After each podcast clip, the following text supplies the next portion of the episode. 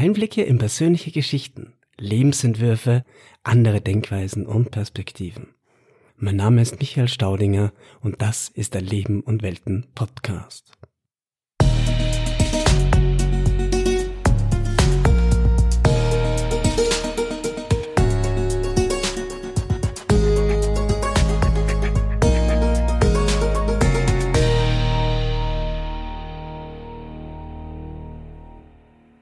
Willkommen zu einer neuen Folge von Leben und Welten. Heute zu Gast ist Christoph Glück, alias Dr. Glück. Seines Zeichens Spielpädagoge, Animateur, Tanzpädagoge, Clown. Aber allen voran ist Christoph Märchenerzähler. Märchen und Geschichten erfreuen sich auch heute noch großer Beliebtheit. Vor allem aus unserer Kindheit sind uns viele Märchen bekannt, auch wenn Märchen nicht nur für Kinder gedacht sind. Durch das Erzählen von Märchen kann Wesentliches zum elementaren Weltverstehen und zur moralischen Bildung beigetragen, als auch ein gesellschaftliches und kulturelles Miteinander gefördert werden. Märchen und Sagen können auch Wesentliches über die eigene und kollektive kulturelle Identität vermitteln. Seit Jahrhunderten wurden und werden Märchen, aber auch zum Beispiel Sagen und Heldenlieder mündlich weitergegeben. In Europa lässt sich dies unter anderem auf die Tradition der Troubadoure, Minnesänger und Hofnarren zurückführen. In Verbindung mit diesen Traditionen steht die Kunst, Menschen mit Geschichten auf spielerische und geistig anregende Weise zu unterhalten. In Märchen verdichten sich gemeinsame Erfahrungen, Wünsche und Hoffnungen, auf die sich Menschen verständigen und die sie verbinden. Heute finden Märchen und Geschichten in Erzählgemeinschaften, Kulturinitiativen, an Schulen und Kindergärten, aber auch in vereinzelten Therapieformen Verwendung. Sie dienen dabei nicht nur der Unterhaltung, sondern eben auch der Bildung. Im folgenden Gespräch erzählt uns Christoph, wie er auf seinen Weg gekommen ist und was einen guten Märchenerzähler ausmacht. Er gibt uns Einblicke in seine Arbeit, sein Wirken und seine Gedanken in Verbindung mit der heilenden Kraft von Märchen und Geschichten. Bevor es nun aber losgeht, eine kurze Werbung in eigener Sache.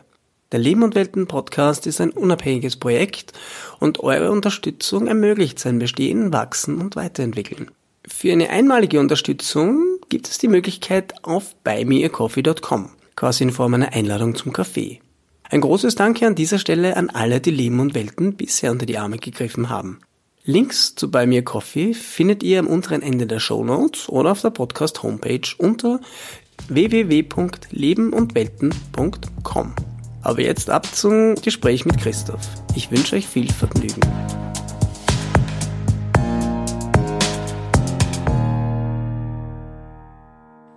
Hallo lieber Christoph. Hallo Michael.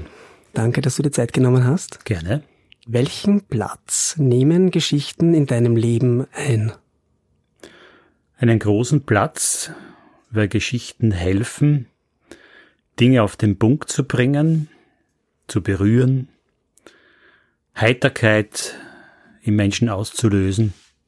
Und wir lernen mit Geschichten leichter als zum Beispiel mit einem Frontalkontakt.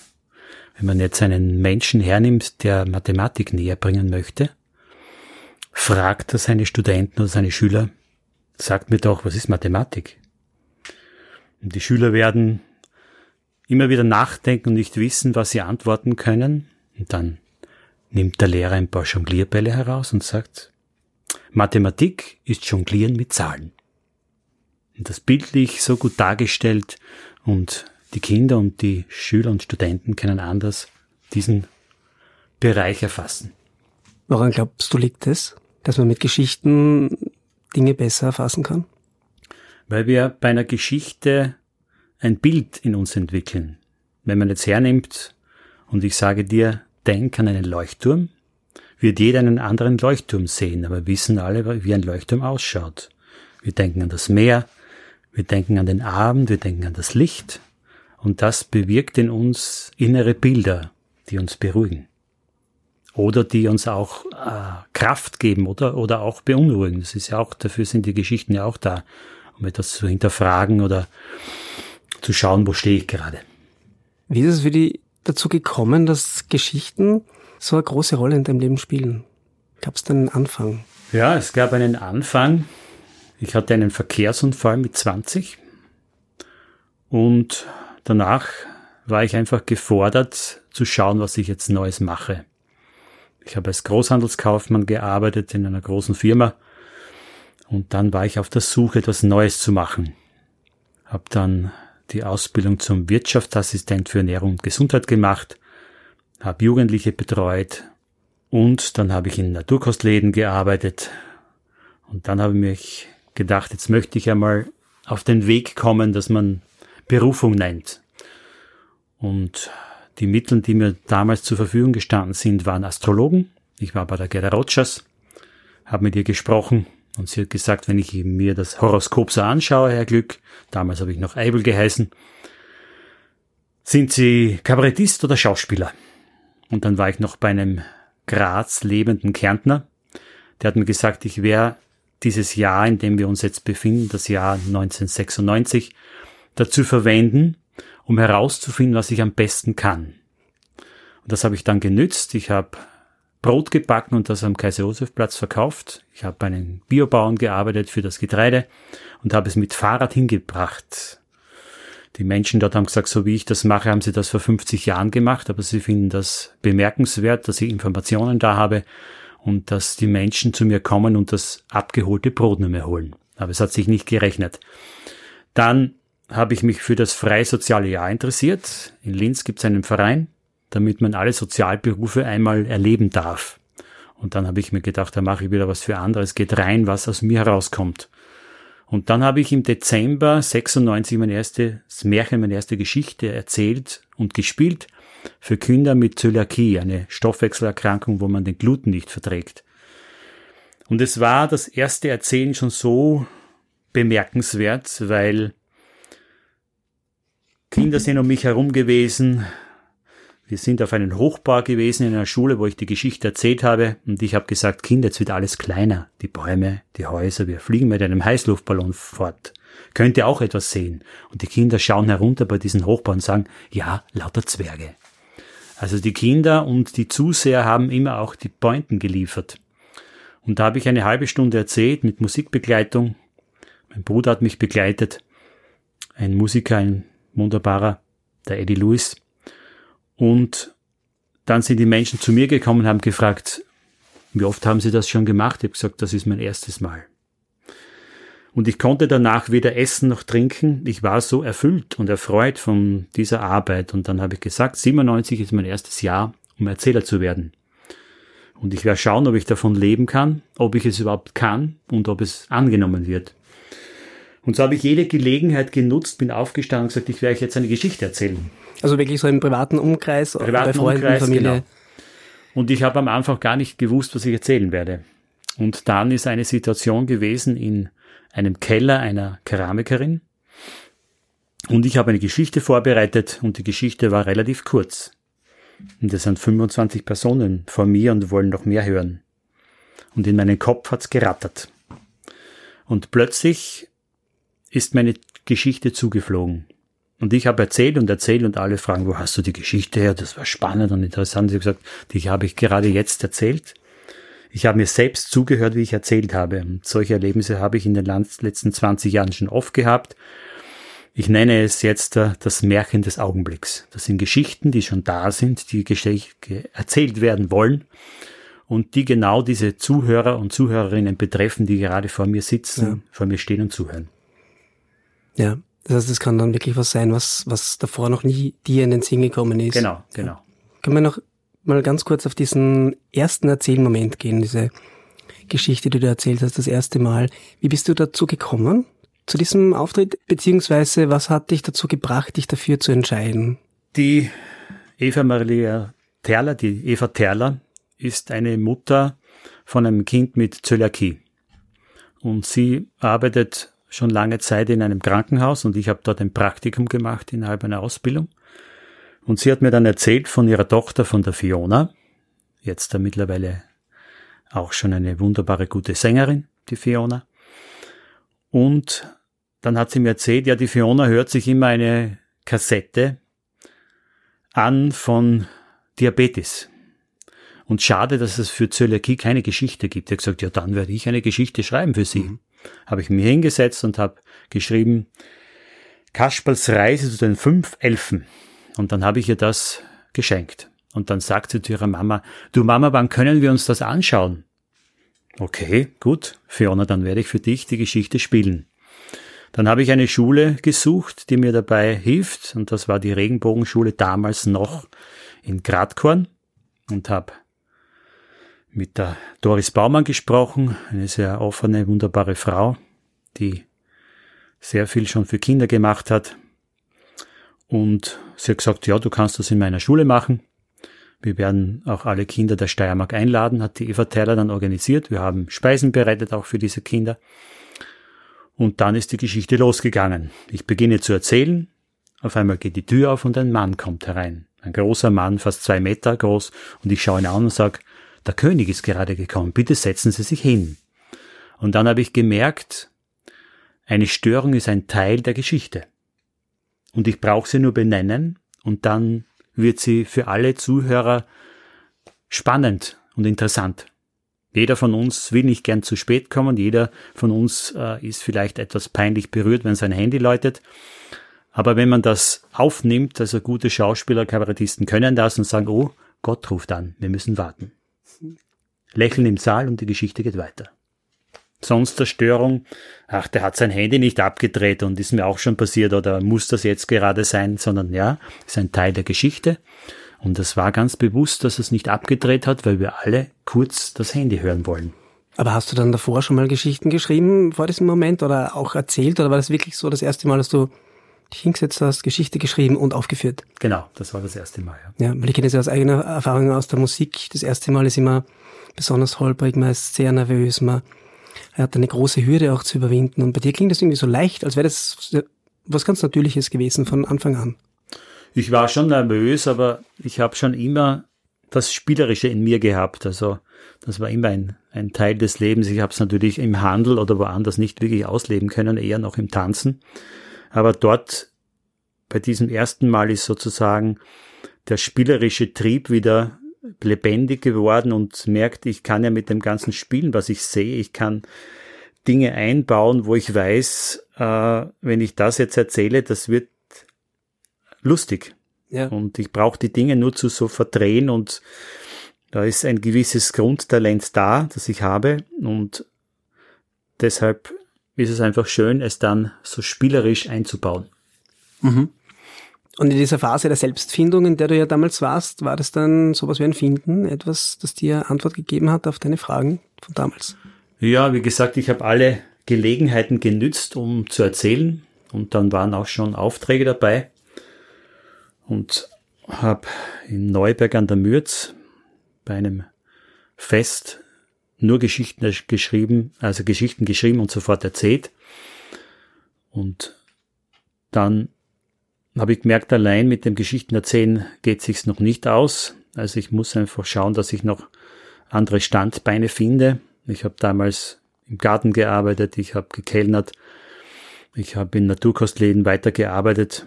Ich habe Unterstützung von meinen Eltern bekommen, dass sich das ausgegangen ist. Aber ich bin immer weitergegangen, habe dann eine Spiel- und Tanzpädagogik-Ausbildung gemacht, habe dann die Ausbildung zum äh, Volkstanzleiter gemacht und viele Ausbildungen, das eigentlich dann der Grundstock meines Erzählens ist. Äh, ich habe Seminare besucht zur systemischen Familientherapie. Und da ist es immer gegangen, du musst als Leiter, als Leiterin erkennen, was ist da mit der Gruppe. Also bevor es keine Gruppe ist, kannst du nicht arbeiten.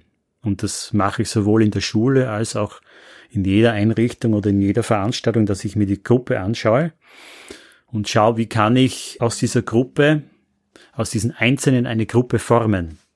Es braucht ein gemeinsames Erlebnis. Es braucht etwas abzuholen, wo alle herkommen. Es ist schön, dass Sie da sind. Wir haben heute einen starken Regen gehabt und trotzdem haben Sie es geschafft, hierher zu kommen. Ich bedanke mich. Jeder fühlt sich angesprochen, jeder merkt, ich hole ihn dort ab, wo er ist. Und dann habe ich auch immer wieder natürlich bei Veranstaltungen beobachtet, wie machen das die anderen. Und da war ich einmal im, im Arbeiterkammersaal und da war ein Mann da, ein, ein Mann aus China, der Feng Shui näher gebracht hat. Das war einfach der Trend in dieser Zeit, Anfang des 21. Jahrhunderts. Und dann hat er gesagt, wir haben hier in diesem Saal einfach zu wenig Energie. Wir müssen diese Energie jetzt steigern. Reichen Sie einmal dem, der neben Ihnen sitzt, die Hand. Und auch drehen Sie sich um und reichen Sie dem die Hand. Und sobald das geschehen ist, ist ein Lächeln im Saal entstanden. Es war eine Verbindung von vorne bis hinten. Und dann hat er gesagt, jetzt werde ich euch noch eine Energie schicken. Und ich habe nur gespürt, dass die Energie von den Zehen bis zum Kopf geht. Ein, ein, ein kalter äh, Wind, eine kalte Energie, die sich dann aber gewandelt hat. Und wenn man das Vertrauen hat, dass das gelingt, von, von der kleinen Gruppe bis zum großen Saal, dann ist das sehr hilfreich, um einfach einen Kontakt herzustellen für die, die zuhören.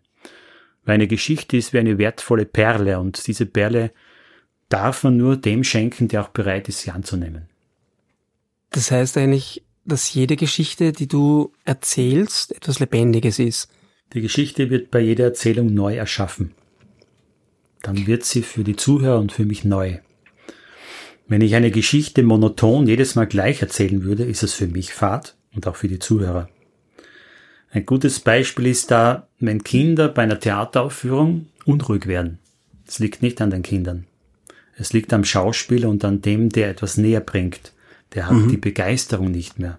Wenn ich für irgendetwas begeistert bin, dann kann der andere gar nicht, dass er nicht mitbegeistert ist. Also ich nehme ihn mit auf meine Geschichte. Ich sage, ja, heute gibt's was ganz was Neues. Ich weiß es selber noch nicht. Wir machen uns jetzt auf den Weg.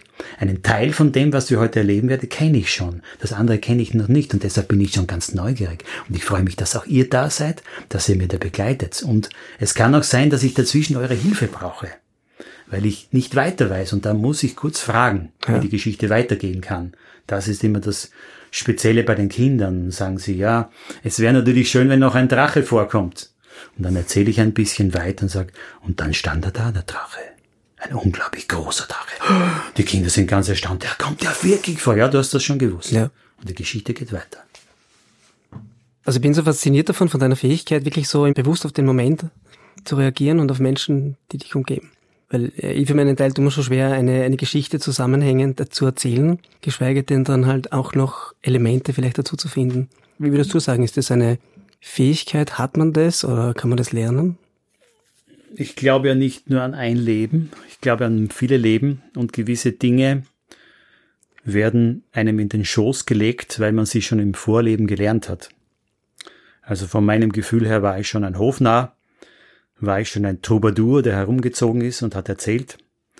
Und vom Gefühl her ist auch so, so da, dass ich sage, ich habe für meine Geschichten schon immer wieder mal den Kopf verloren.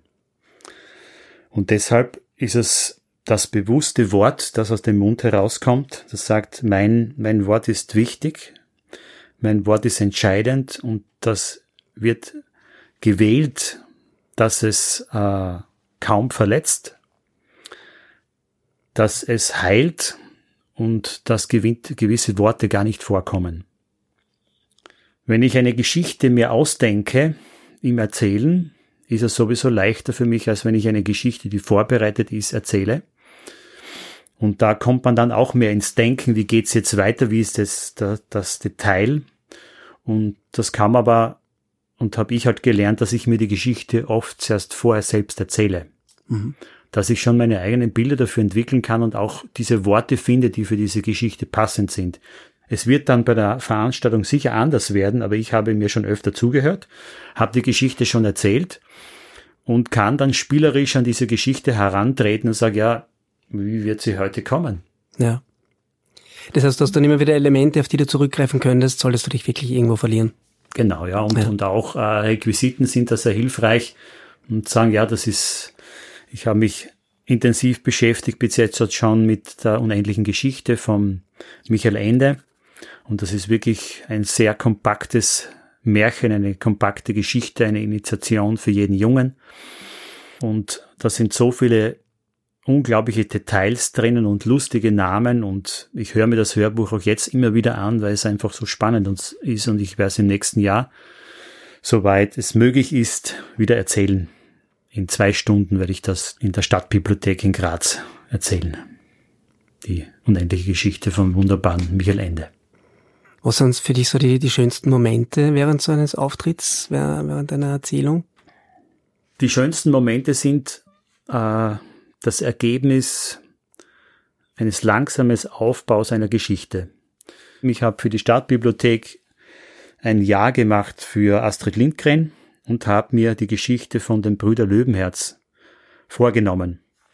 Und habe am Beginn fängt es an, dass eine Lehrerin einen Nachruf erzählt über einen 13-jährigen Buben, der gerade verstorben ist. Und die Lehrerin hat das wunderbar gemacht. Sie hat das gelesen. Die andere hat gesagt, das hätte ich nie gekonnt. Ich hatte, habe schon Tränen gehabt in den Augen, wie das gefallen ist. Und dann habe ich diese Geschichte erzählt und es war sehr berührend und schön. Und danach war unglaubliche Spannung da im Raum. Und dann habe ich gesagt, der Kinder, jetzt werde ich noch eine Geschichte des Augenblicks erzählen. Die Kinder gesagt, ja, super, es soll ein Wahl vorkommen. Es ist Krieg, das war vorher auch in der Geschichte. Es kommt ein Dominostein vor und damit werde ich die Geschichte erzählen. Es war ein Wal und dieser Wal hatte in seinem Bauch einen Krieg, weil er hat nämlich ein Schiff verschluckt. Und jetzt hat's in seinen Bauch so gegrummelt, dass er Schmerzen hatte. Dann kommt ein Fisch vorbei und sagt, was ist mit dir? Und der Walfisch sagt, ja, ich habe ein Schiff verschluckt und es krummelt so in meinem Bauch. Ich habe da in meinem Kiefer eine Drüse. Wenn du diese Drüse kurz erwischt, dann reißt dieses Schiff auseinander wahrscheinlich und es wird aus meinem Maul herauskommen. Aber ich habe da links noch eine andere Drüse und da kommt es auf meinen Hinterteil heraus. Und der Fisch war etwas verwirrt und wusste nicht recht, welche Drüse er jetzt da drücken soll, berühren soll. Und in diesem Schiff waren gerade ein paar Seemänner und die haben Domino gespielt. Sie hatten keine Angst, weil kein Walfisch kann einen Menschen verdauen, weil er Vegetarier ist. Und dann trifft dieser Fisch diese beiden Drüsen und das Schiff reißt auseinander und hinten und vorn wird er das Schiff los. Und dieses Schiff landet dann auf einem Ufer und die Männer haben immer noch ihren Dominostein in der Hand und wissen nicht, wie es ausgeht. Und so hat sich diese Geschichte aufgebaut. Mhm. Und die Kinder haben so viel gelacht und es hat sich die vorige Geschichte entspannt. Und jetzt, wenn ich ein paar Kinder von denen treffe, sie kennen diese Geschichte, die andere haben sie schon längst vergessen. Mhm. Das war auch so ein unglaublicher Augenblick. Aber es ist ja auch dieses Erleben, oder? Dieses nicht nur Zuhören, sondern mittendrin zu sein, quasi in, in der Geschichte. Genau, das wirkt nicht nur bei Kindern, sondern auch bei Erwachsenen. Beim lieben Johann Fuchs, das mein Hausarzt war, der leider verstorben ist, nach einem Krankenhausvirus. Er hat äh, Corona gut überstanden und hat dann einen Krankenhausvirus bekommen und ist von uns gegangen. Und der liebe Hans hat mich engagiert, bei einer Weihnachtsfeier im Eisenberger Hof zu erzählen. Und ich habe zuerst vorbereitete Geschichten zum Teil gelesen und dann habe ich gebeten auch, dass sie mir Stichwörter geben. Und die Zuhörerinnen und Zuhörer haben Tränen gelacht von dem, was vorgekommen ist. Ich habe nur ihre Wörter verwendet und habe daraus eine Geschichte geformt und es war für sie so unterhaltsam, dass viele dann gekommen sind und sich bedankt haben für diese lustige Weihnachtsgeschichte. Ja. Es ist so, jeder hat äh, für sein Wort, was er, was er mir schenkt, Begriffe im Kopf oder mhm. Bilder im Kopf. Und auf einmal ist dieses Bild da, aber in einer neuen Form. Und es wird lebendig. Und es wird lebendig, ja. ja. Und es gibt nichts, was nicht zusammenpasst. Äh, eine Geschichte war mal, dass wir wer aus auf einem Zettel geschrieben hat, Klobürste. Und dann äh, war da eine Prinzessin und die Prinzessin äh, war in Not und dann kommt die Klobürste vorbei. Und, und die Prinzessin sagt, ja, wer bist denn du? Ich bin eine Klobürste. Und äh, ihr kann dir helfen, dass du durch diesen tiefen Tunnel durch kannst. Und die Prinzessin hat gesagt, ich weiß nicht, ob ich dir vertrauen kann. Und die Klobürste sagt, ja, warum denn nicht? Du hast da so etwas Braunes. Ja, das ist meine braune Vergangenheit. Die Kinder haben gelacht und die Erwachsenen haben geschluckt. Mhm. Du hast es vorher schon gesagt, dass Geschichten auch heilen oder dass Heilung möglich ist. Und es ist ja so, dass das, ähm, das auch in der Psychotherapie oder Psychoanalyse äh, oder in anderen äh, Therapieformen Geschichten eingesetzt werden, äh, zumindest ergänzend als Möglichkeit auch ähm, Menschen dabei zu begleiten, eine, Bess äh, ja, eine Besserung zumindest zu erfahren, würde jetzt mal dilettantisch sagen. Was wir Kraft haben, Märchen. Es ist, wir wollen uns immer in Geschichten wiederfinden. Wir wollen äh, einen Helden, eine Heldin sehen, die unser Leben widerspiegelt. Und da haben viele Autoren, Autorinnen einfach Geschichten ja fast aufs Papier gebracht, wo wir uns daran erinnern, das ist der Wesenskern von uns. Wir sind eine Bibi Langstrumpf, die sich traut, gegen Erwachsene sich aufzulehnen und sagen, das spüre ich jetzt nicht und ich bin nicht der Meinung, dass das so ist und ich will was anderes ausprobieren. Wir sind solche Protagonisten wie der Balthasar Bux, Bastian Balthasar Bux beim Michael Ende, der der interessiert ist äh, am Lesen und auf einmal in eine Geschichte hineintaucht und genau dieser Held wird, der dann ist, den er, der sein will. Er ist nicht mehr äh, dicklich, er hat nicht mehr X-Beine, er wird nicht gemobbt von seinen Kollegen. Er ist ein mutiger Held. Er ist weise, er ist stark, er ist schön. Und letztlich kommt er dann zu dem Punkt, dass er lieben möchte der Kern der Geschichte. Und dass er das kann, wird er wieder so, wie er vorher war. Dicklich, ein, ein Schüler, der sich schwer tut, aber trotzdem in seiner Fantasiewelt lebt und dann sich so annehmen kann, wie er ist. Und mhm. das sind so wunderbare Geschichten, dass ich sage, ja, genauso wie ich bin, bin ich richtig. Ich muss nur noch meinen Kern finden, meine besondere Begabung, meine Fähigkeit. Und wenn ich das finde, dann kann ich mich voll annehmen, wer ich bin. Und dabei können Geschichten helfen. Da können Geschichten helfen. Würdest du auch sagen, dass das deine Motivation ist oder eine deiner Motivationen, das zu machen, was du machst? Ich meine auch jemandem etwas Gutes zu tun, weil wenn du eine Geschichte erzählst, wenn, wenn du jemandem diesen Moment schenkst, dann machst du ja im besten Fall ganz vielen Menschen ganz viel Freude. Ist das eine Motivation für dich, jemanden anderen eine Freude zu machen? Die größte Motivation ist, dass es mir selber Freude macht. Und äh, das lernt man in der Clownerie. Man richtet den Fokus dort, wo das erste Lachen herkommt. Und Hermann Hesse war immer unterwegs mit Lesereisen. Und er war unglaublich viel unterwegs, hat viele Reisen gemacht.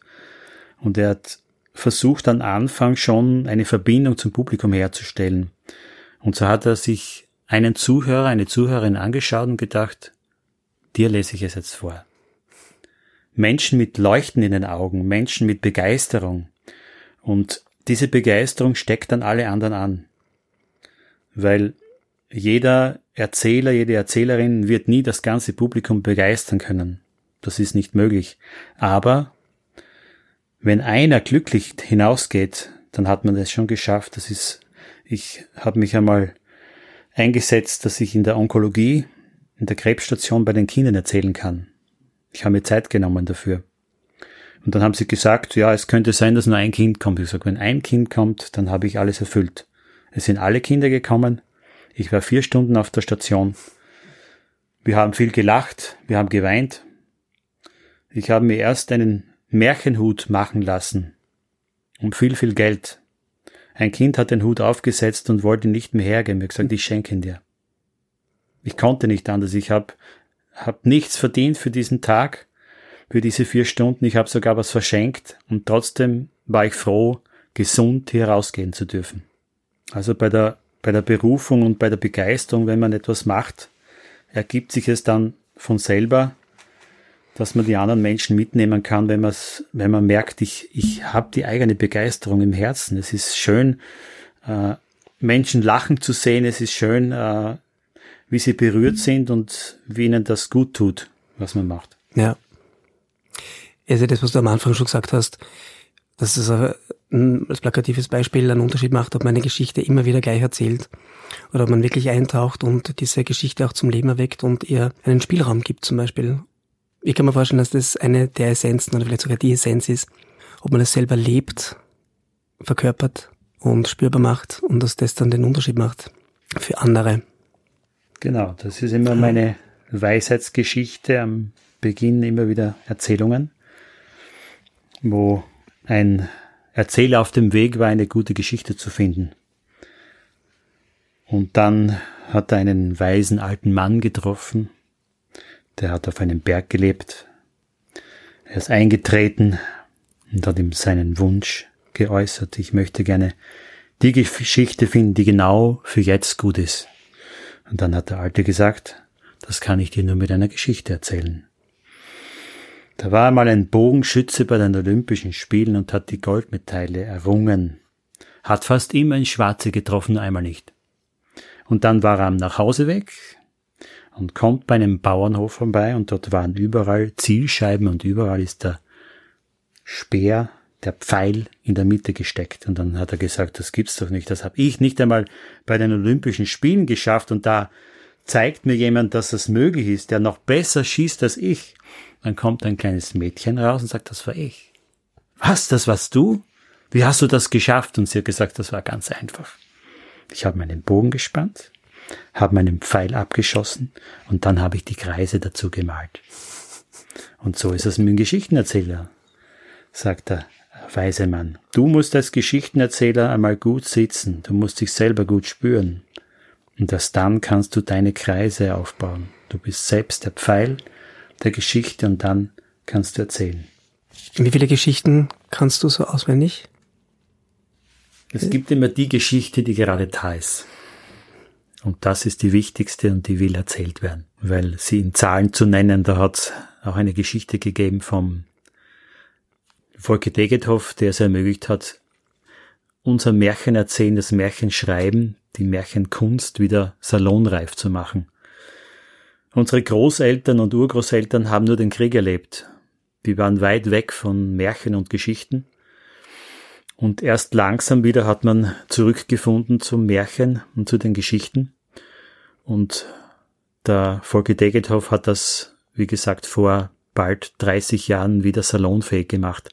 Und eine Geschichte, die war's, da haben Tiere müssen beim König vorsprechen, beim, beim Löwen.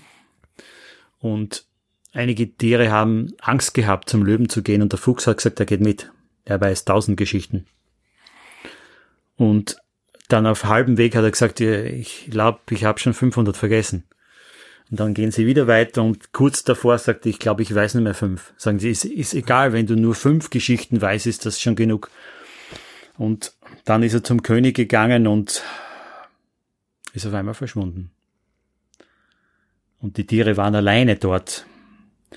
Ganz genau kann man die Geschichten dann nachlesen beim Volke, aber es geht darum, es ist egal, wie viele Geschichten, dass man weiß, es braucht die Geschichte, die gerade jetzt erzählt werden möchte. Und die ist entscheidend und die, äh, das, das Hören, das Lauschen, was ist jetzt für Geschichte da? Was, was möchte ich gerne erzählen? Was ist vorher hier passiert im Saal, im Raum? Was haben wir gemeinsam? Und welche Geschichte fliegt mir gerade zu, die sagt, ja, das könnte passen, probier. Probier sie neu zu erzählen, mach was dazu. Mhm. Wenn das gerade in diesen Kontext nicht passt, dann machst du die Geschichte so, dass du sie so anpasst. Das heißt, eine Zahl hat gar keine Relevanz, sondern nein, es ist einfach nein. sowas wie ein, ein Kosmos an Bildern, Symbolen, genau. Wörtern. Ja. Das ist so interessant, weil ich für mich, ich liebe ja auch Geschichten, also zumindestens höre gern Geschichten und lies Bücher. Aber für mich ist äh, Geschichte schon immer sehr statisch, halt, vielleicht statisch ist das falsche Wort, aber sehr gebunden. Ein Buch ist ja von Anfang bis Ende, ein Hörbuch auch. Da gibt's ja nicht wirklich eine Bewegung. Da hast du vielleicht in deinem Kopf dann zusätzliche Bilder, wo du dich aus diesem Rahmen der Geschichte irgendwo rausbewegst. Aber irgendwie ist eine Geschichte für mich ein abgeschlossenes Werk. So habe ich es zumindest jetzt bis vor einer Stunde, würde ich jetzt mal sagen, verstanden. Und nachdem ich jetzt zugehört habe, bekomme ich langsam ein ganz anderes Bild, was, Geschichte, was eine Geschichte alles sein kann. Das ist die Freiheit, die wir uns schenken dürfen. Wenn ich sage, dieses Ende der Geschichte gefällt mir nicht, dann mache ich ein neues Ende. Oder dieser, dieser Film, den finde ich schrecklich. Wie würde dieser Film für mich äh, funktionieren, dass er gut ist? Was brauche ich da? Was sind da meine Bilder? Es geht um das, äh, es geht um Harmonie in unserem Körper. Harmonische Musik macht uns gesund. Die harmonische Musik macht uns krank. Das kann man im Blut nachspüren. Zum Beispiel nachtesten, nachforschen. Der Gerard Depardieu hatte eine Sprachstörung. Er hat gestottert. Und trotzdem hat der Regisseur in ihm äh, ein Talent entdeckt und er hat gesagt, Herr Gerard Depardieu, hören Sie ein Jahr nur Mozart. Und seine Sprachstörung war weg. Es geht darum, äh, Instrumente zu finden, die uns heilen, die uns gesund machen. Und es ist auch so, ich bin nicht gebunden an meiner Lebensgeschichte. Wirklich glückliche Menschen haben gefunden, dass sie die Vergangenheit einmal ruhen lassen. Resilienz nennt man das heute. Da gibt es ein Buch über, über das Glück und da hat man Ehepaare befragt, die schon sehr lange zusammen waren. Es hat, man hat Einzelpersonen gefragt und gesagt, was macht dir Glück aus? Und die Essenz war, vergiss deine Vergangenheit und lebe im Jetzt und mhm. schaff dir dein Leben so, wie du es haben willst, jetzt. Und so ist es mit den Geschichten. Wenn ich sage, diese Geschichte, die hat für mich ein, ein gewaltsames Ende. Die Geschichte hat für mich äh, ein, ein Ende, das, das mich unruhig macht, das mich zerstört. Wie könnte diese Geschichte weitergehen, dass sie heilsam wird? Wie könnte sie sein, dass sie Freude macht, Lust am Leben? Und das geht's immer, diese, diese Form der Geschichte dann so zu wählen, dass ich sage, ja, ich habe zwar jetzt ein, ein fertiges Buch da und das endet so und sagen, ja, wie müsse, muss sie ausgehen, dass sie mir gefällt? Und dann schreibe ich mir das nie und nieder und dann ist die Geschichte neu. Auch ein Schicksal von mir, ich habe mit 38 Jahren herausfinden dürfen, dass ich eine Zwillingsschwester hatte. Die ist im Mutterleib gestorben. Meine Mutter hat es nicht gewusst oder hat es einfach äh, nicht wahrnehmen dürfen. Und ich habe sie angerufen und gesagt, ich habe heute äh, das Gefühl gehabt, mir sind die Tränen gekommen, ich habe das Bild gezeichnet von, von der Befruchtung und dann kommt eine Stimme und sagt, ich bin die Sarah und ich werde bald sterben. Und ich sage, mir kommen die Tränen und ich sage meiner Mama, ist das möglich, dass ich eine Zwillingsschwester hatte? Und sie sagt, nein, das ist nicht möglich, du bist verrückt. Nach 14 Tagen ruft sie mich an und sagt, du hast recht, ich habe mich immer schon sechs Kinder gewünscht und das ist genau das Kind, das mir fehlte. Und bevor du auf die Welt gekommen bist, hatte ich einen Blutsturz und das wird sie gewesen sein. Mhm. Und ich war ganz überzeugt, dass sie das war. Und ich habe mir ein neues Bild geschaffen, wie verlässt meine Schwester mich. Meine Mutter ist in der Badewanne. Sie ist im dritten Monat schwanger. Sie hat ein warmes Badewasser. Auf dem Badewasser schwimmen lauter Blumen, Gerberer. Das Bad ist hell erleuchtet mit Kerzen. Mein Vater sitzt daneben am Rand der Badewanne. In dem Moment sagt meine Schwester im Mutterbauch neben mir, jetzt werde ich dich verlassen. Und ich sag, bitte nicht. Und sie sagt, ein Teil von dir wird immer bei dir sein. Ich werde dir einen Teil schenken und du wirst mir einen Teil schenken. Ich schenke dir die Freude an den Blumen. Und du wirst etwas mir mitgeben, von dem du jetzt nicht weißt. Und dann verlässt mich meine Schwester und ich denke mir, es ist so schön in Mamas Bauch, ich will dann nie mehr weg. Dann streichelt mich meine Mama den Bauch und sagt, wenn du wüsstest, wie schön es hier draußen ist, würdest du kommen. Und dann entscheide ich mich und sage, ja, Mama, ich komme. Und das ist mein neues Bild, das ich mir erschaffen habe von dem Schicksal, das ich äh, mir ausgesucht habe in dem Leben. Ja. Einfach eine Zwillingsschwester zu verlieren, lange Zeit auf dem Weg zu sein, um, um sie zu finden, dann meinen Körper immer wieder zu verletzen, nur meine linke Körperseite, um an meinen Zwilling zu erinnern und immer zu sagen, diese Seite werde ich nicht verwenden, weil sie meiner Schwester gehört. Und seitdem ich es weiß, ist mir klar, dass ich ein Mann bin. Vorher hätte ich auch eine Frau sein können, weil die Schwester in mir war. Und dann auch klar zu wissen, was ich will und äh, einfach zu wissen, ich habe eine Schwester. Das ist mein Schutzengel die hilft mir dabei, auch Geschichten zu erzählen, um ja. einfach in die weibliche Seele auch ein bisschen hineinschauen zu dürfen und sagen, was ist denn da entscheidend, was ist da wichtig, was braucht es? Ja.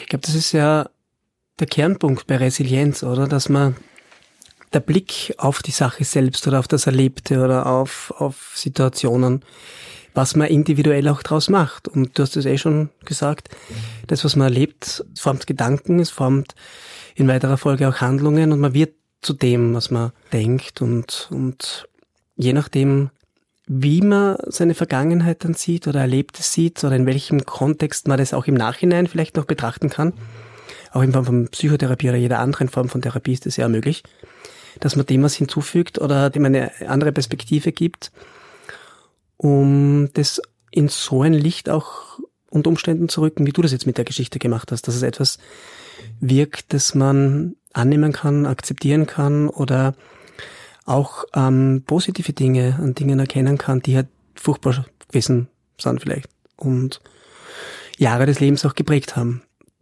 Du hast zwar schon gesagt, ich finde das Wort heilen eigentlich schon ganz schön. Wenn da, das klingt für mich jetzt so, als wäre da schon was da gewesen, das dich sehr beschäftigt hat, das dich auch bewusst oder unbewusst belastet hat und auch diese Geschichte, die du da jetzt hast, hast du dir Kraft gegeben. Ganz genau. Also wenn wir erkennen dürfen, dass wir Schöpfer unseres Lebens sind und nicht Opfer, dann haben wir Werkzeuge in unseren Händen und in unserem Körper, in unserem Herzen. Weil das Wort Opfer, wenn ich da nur die Östrichen ansetze und das Sch davor, wird es zum Schöpfer. Also es ist, drinnen in dem Wort. Und jedes Erlebte, sei es auch noch so schlimm, wird später zur Ressource, wenn ich es anschaue und sage, egal, es war so, ich nehme es an und jetzt mache ich was Gutes daraus. Was ist meine Ressource, meine Kraft daraus? Es ist ein tiefes Erlebnis, dass man weiß, viele Frauen haben Mehrgeburten. Jede siebte Frau hat eine Mehrgeburt. Weiß es nicht. Und dann irrt man als Mensch herum und sucht jemanden. Und wenn, wenn dieses Bewusstsein da ist, dass man weiß, es könnte sein, dass das vielleicht ein Zwilling gewesen ist, es in seiner Geschwisterreihe hinzugibt, man weiß eigentlich, mein Platz ist der gewesen und nicht der ich geglaubt habe. Ich bin nicht der Erstgeborene, ich bin der Zweite oder ich bin der Dritte. Das macht ein anderes Bild und, und man weiß, seinen Platz im Leben zu finden. Und so kann jedes Erlebnis, das am Anfang schlimm ist, dass wir uns auch oft selbst wählen, das dann zu einer Kraft wird. Also durch meinen Verkehrsunfall würde ich sicher jetzt nicht Geschichten erzählen. Werde ja. vielleicht ein guter Hobbysportler sein, aber das wär's dann. Dann hätte ich nur für mich alleine gelebt. Und so habe ich schon durch diese 20 Jahre viele andere Menschen mitnehmen können mit meiner Begeisterung. Das ist viel wertvoller und das hat meine Seele mehr glücklich gemacht als, als ein, ein erfolgreicher Hobbysportler. Und trotzdem waren es deine Entscheidungen, die du getroffen hast, die dich dort hergeführt haben. Weil es hätte genauso passieren können, dass du sagst, du kannst nicht mehr, du willst nicht mehr. Äh, und, und, was nicht, gibst in Depression, Arbeitslosigkeit und dein Umfeld wird da dementsprechend vielleicht dann mit der Zeit zu reagieren, dass das sich verhärtet und dann noch kein Ausweg mehr ist, was ja für viele Menschen dann auch wieder Realität ist, gell? Dass, dass, dass sie nicht diesen positiven Ausweg finden für sich, aus welchen Gründen auch immer. Gell? Da ist natürlich diese Schlagwort Resilienz etwas, das ein, ein großes Spektrum aufwirft. Genauso wie das, was wir jetzt die letzten zehn Minuten gesprochen haben. Genau. Was halt jeder Mensch unterschiedlich bedient. Und man braucht halt auch äh, eine gute Familie, die einen da unterstützt und auch Freunde. Also allein kann man es ja nicht bewältigen. Man muss natürlich letztlich das Leben selbst gehen. Aber es ist schön, wenn es einfach Menschen gibt und Wegbegleiter, die hat jeder Mensch. Ja. Und da geht es einfach um diesen Mut zu haben und, und Hilfe anzunehmen und sagen, du, ich weiß da nicht mehr weiter und ich brauche jetzt deine Hilfe. Ja. Und das macht uns stark und das macht uns gesund. Und auch in dieser Zeit ist es einfach wichtig, Kontakte zu pflegen im direkten, ohne dass es jetzt über ein Handy geht oder, oder über eine Videoübertragung, sondern sich wirklich zu treffen und sich auszutauschen, weil wir sind Menschen, wir wollen äh, einfach berührt sein im ganzen Körper und das heilt uns und das macht uns gesund. Das heißt im Prinzip, man, du bist, du bist Märchenerzähler, du bist, du, du, du hast einen sehr, ja, besonderen Zugang zu Geschichten, aber wie würdest du das Leben so betrachten? Wenn man auf sein Leben zurückblickt, dann blickt man ja in, auf, auf ein Leben, auf Geschichten zurück, auf eigene Geschichten, auf Erlebnisse. Genau, und genau. ich glaube, wo, wo, wo, wo sie hinaus ähm, will jetzt so am Ende ähm, des Interviews auch, ähm, dass ich den Eindruck habe, dass wir auch die Summe an Geschichten sind, die wir erlebt haben oder die uns umgeben. Ganz genau. Wir werden in eine Familie hineingeboren, in ein gewisses Umfeld. Wir machen uns dann auf den Weg, eigene Wege zu gehen. Und diese Wege bringen uns dort und dahin und sind gepflastert mit Geschichten. Und immer wieder werden wir von Bildern eingefangen, die für uns ein glückliches Leben ausmachen. Die finden wir in den Büchern, die finden wir in den Filmen, die finden wir in den Hörbüchern und werden immer daran erinnert, was macht es aus für mich, um ein erfülltes und glückliches Leben zu führen. Und wenn ich dann die Kraft habe und den Mut habe, auch den Weg zu gehen und dadurch auch vielleicht Freunde zu verlieren, Kritik von der eigenen Familie erfahren zu müssen, aber zu wissen, das Innere sagt genau ja. Dann werden diese Geschichten einfach zu eigenen Bildern und zu eigenen Taten und letztlich zu einem erfüllten Leben. Ich habe vor Jahren einen Spruch gefunden, der heißt Danke, liebes Leben, dass du mich mit so leichter und wohltuender Fülle überschüttest. Und dann sind immer wieder Ereignisse und ich denke, warum ist das jetzt? Ach so, genau, Leichtigkeit und Fülle, warum das jetzt da wieder so gut laufen darf. Und ich bedanke mich auch jeden Tag, dass das Leben so gut zu mir ist, dass sich die Dinge so fügen, dass äh, es grundlegend darum geht, ich brauche das Vertrauen in mein Leben. Wenn ich das habe, dann wird alles meisterbar sein. Jede ja. Krise, jeder Verlust und einfach auch den Mut zu haben, wenn es einmal schwer ist, dass ich mich an andere wende und sage, ich brauche jetzt einen Beistand. Was würdest du Menschen mit auf den Weg geben, die den Wunsch haben, ihren Sehnsüchten und Wünschen zu folgen, sich aber nicht trauen oder den Mut nicht dazu haben? Als und erstes ist einmal dass ich mir meiner Wünsche bewusst bin, dass ich sie niederschreibe. Dann habe ich sie schon mal irgendwo stehen. Und dann geht es darum, es auszuprobieren und zu erfahren, ob das wirklich auch meines ist. Ob ich darin berufen bin, ob ich das gut kann. Weil es gibt oft Dinge, die mich faszinieren, die ich anschaue und sie dann ausprobieren und merke, es ist großartiges anzusehen, es ist schönes zu erleben aber mir fehlt das rechte Talent darin. Und wo kann ich, kann ich das finden, was ich gut kann? Also in Amerika ist es zum Beispiel so, wenn ein Tennisspieler eine gute Vorhand hat, dann wird die Vorhand noch mehr trainiert.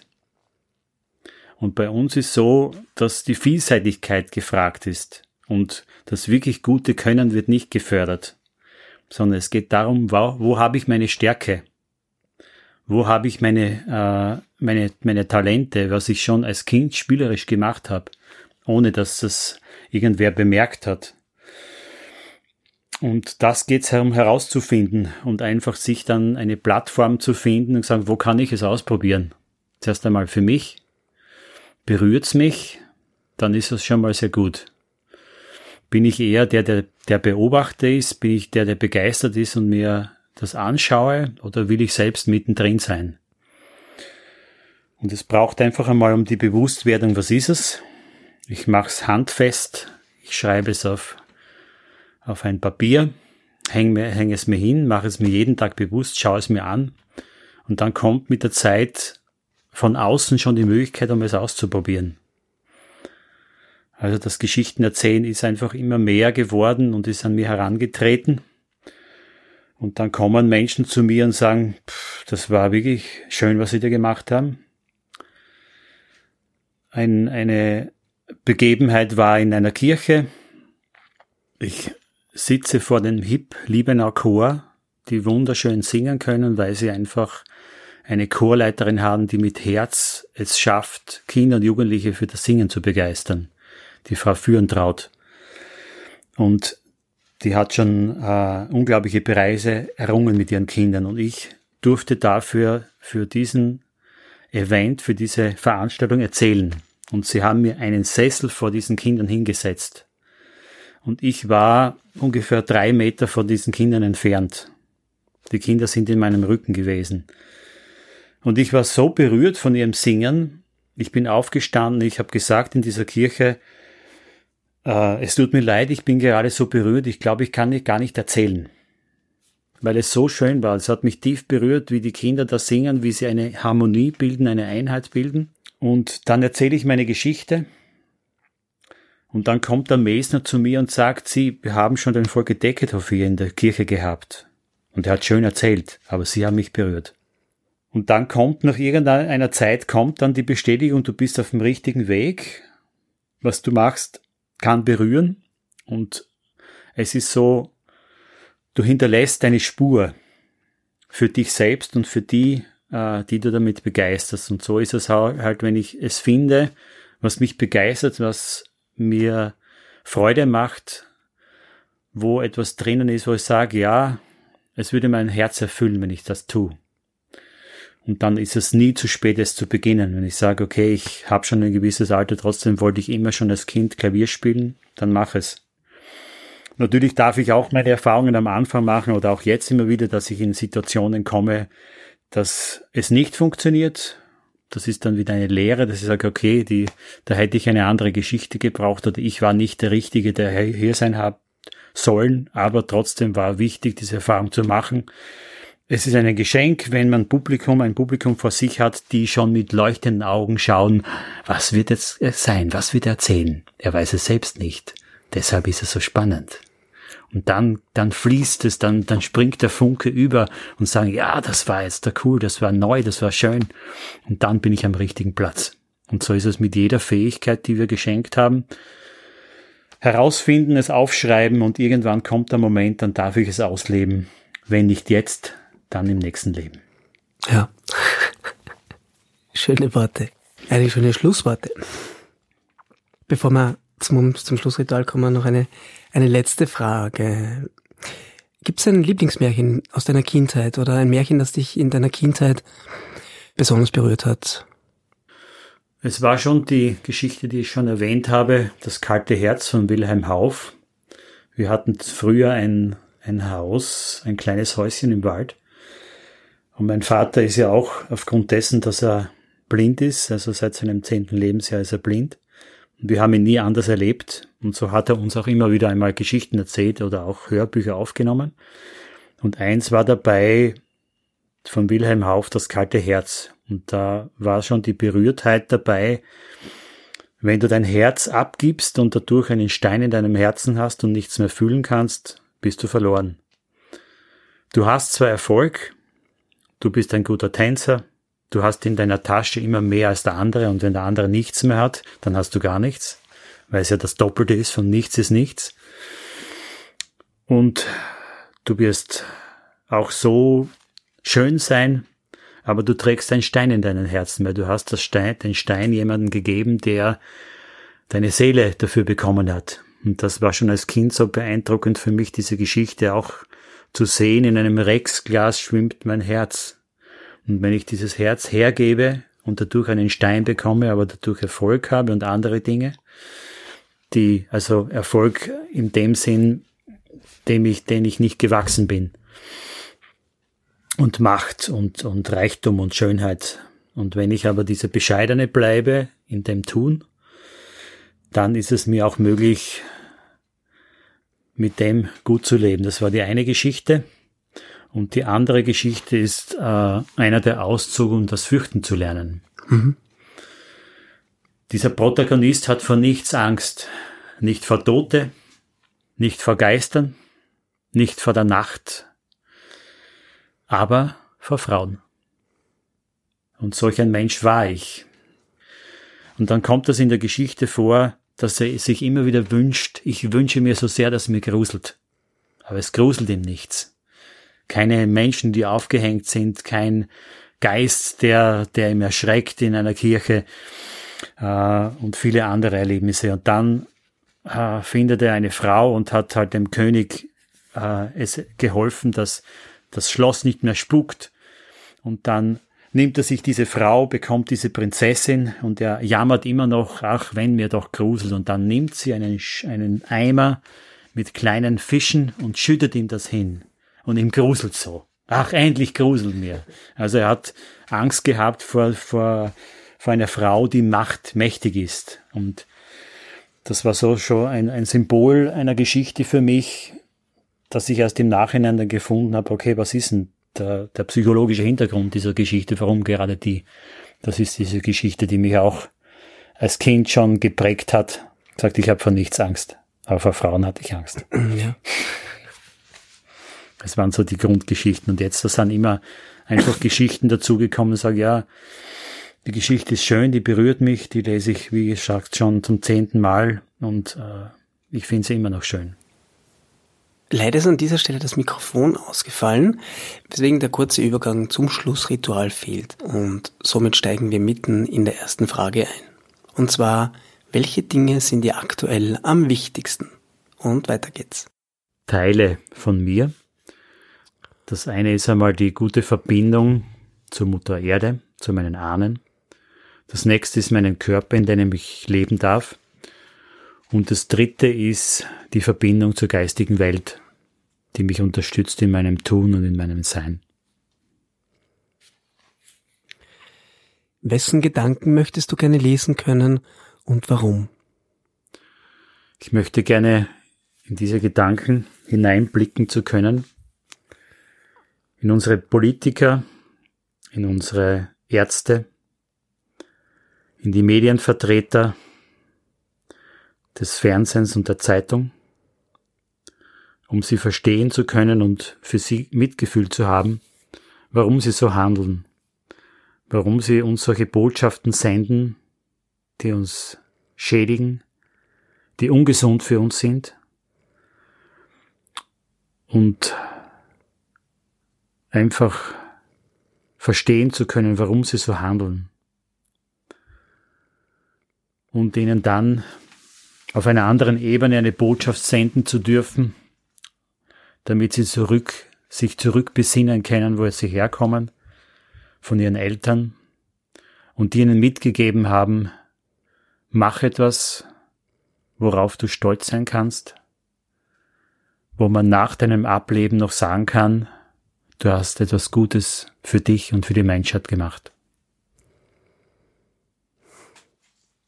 Was können andere besser als du? Vieles. Und trotzdem beschäftige ich mich nicht damit. Also da war wieder das Nicht. Also ich beschäftige mich schon damit.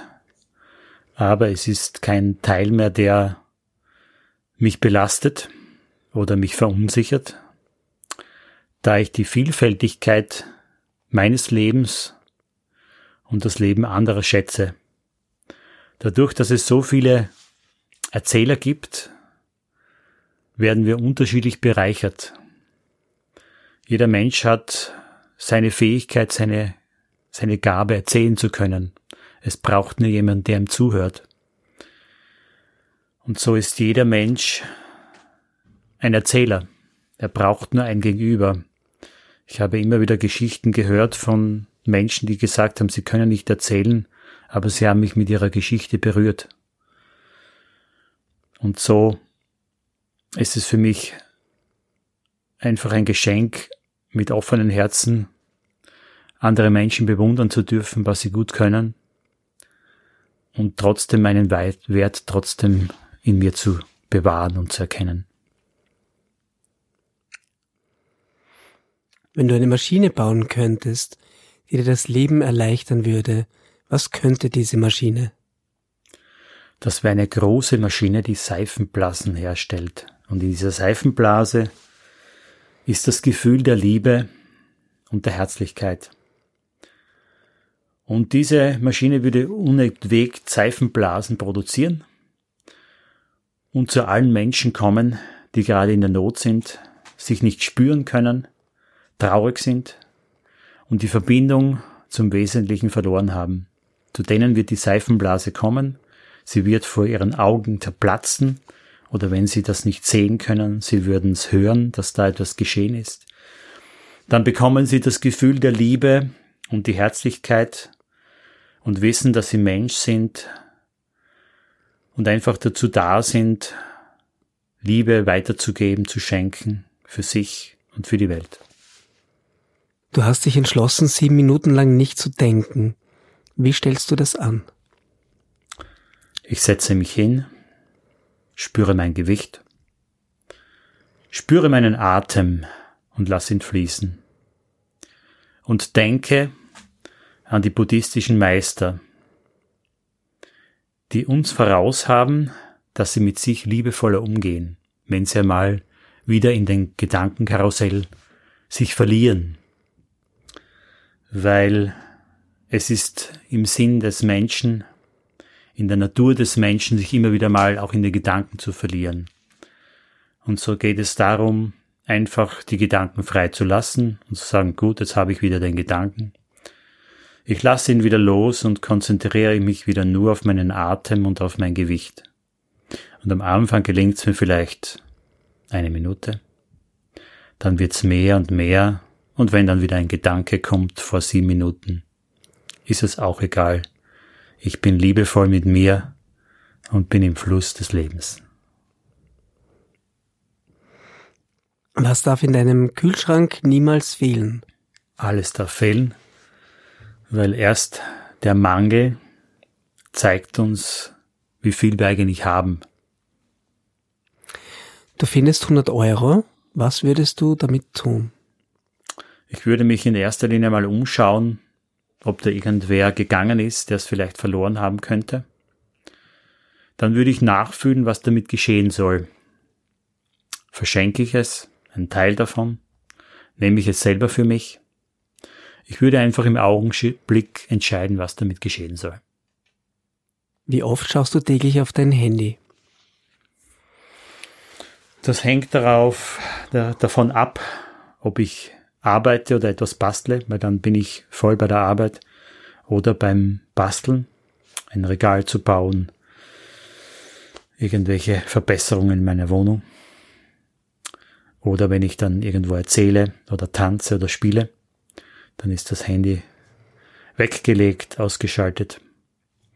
Und wenn ich wieder merke, dass ich zu viel das Handy konsumiere, bleibt es bewusst zu Hause und ich faste das Handy und freue mich dann, wenn ich nach Hause komme und habe vorher Menschen informiert, die vielleicht auf meinen Anruf warten oder die mich gerne erreichen möchten. Kommst du zu einer Verabredung üblicherweise zu früh oder zu spät? Eher zu früh. Welchen Beruf haben sich deine Eltern für dich vorgestellt? Sie haben mir die Wahl freigelassen. Ich habe mich interessiert, Koch und Kellner zu werden. Zum Glück ist nichts daraus geworden und ich bin nicht ins Gastgewerbe gekommen. Das zweite war der Handel, der mich fasziniert hat und gefallen hat. Das habe ich dann ausgeübt. Kochkellner habe ich dann im Alter von 35 bis 42 ausüben dürfen bei einer lieben Frau und bei einem Mann.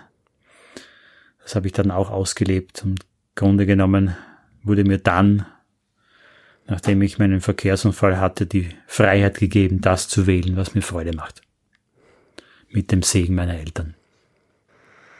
Worauf könntest du in deinem Leben nicht verzichten? Ich könnte nicht verzichten für die Erfahrungen, die ich machen musste, durfte. Meine Kindheit, meine Eltern, die mir das mitgegeben haben, was sie konnten. Ich will nicht verzichten auf Dinge, die mein Herz schmerzten und mich dadurch zum Menschen machten. Und ich will nicht verzichten darauf, fühlen zu können, das Schwere und das Schöne und das Leichte. Wenn du jetzt die Möglichkeit hättest, deinem 20 Jahre alten Ich eine Botschaft zu übermitteln, wie würde diese lauten? Mein lieber Christoph, du erlebst jetzt eine schwere Zeit bist im Krankenhaus, hast einen schweren Unfall hinter dir. Udo Jürgens gibt dir Kraft mit dem Lied, der nie verliert, hat den Sieg nicht verdient. Du wirst da durchgehen, wirst daraus mit Kraft, Vertrauen und Liebe erwachsen, wirst entdecken, was du wirklich gut kannst, wirst diese Freude dann weitergeben können und wirst die Freude vor allem in dir spüren dürfen. Danke, lieber Christoph, für das Danke, Gespräch. Lieber Michael, für das Interview.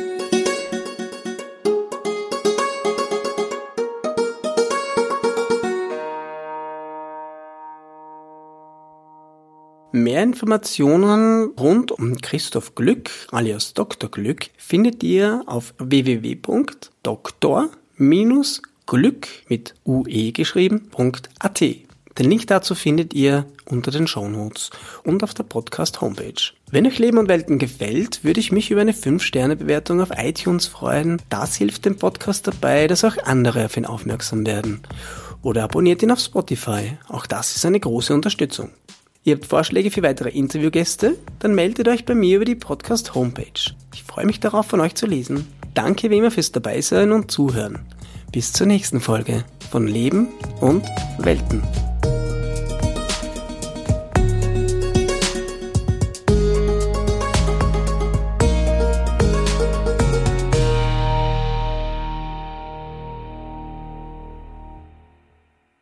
Der Jingle zu diesem Podcast wurde produziert von Michael Steinkellner von Merlin Sound.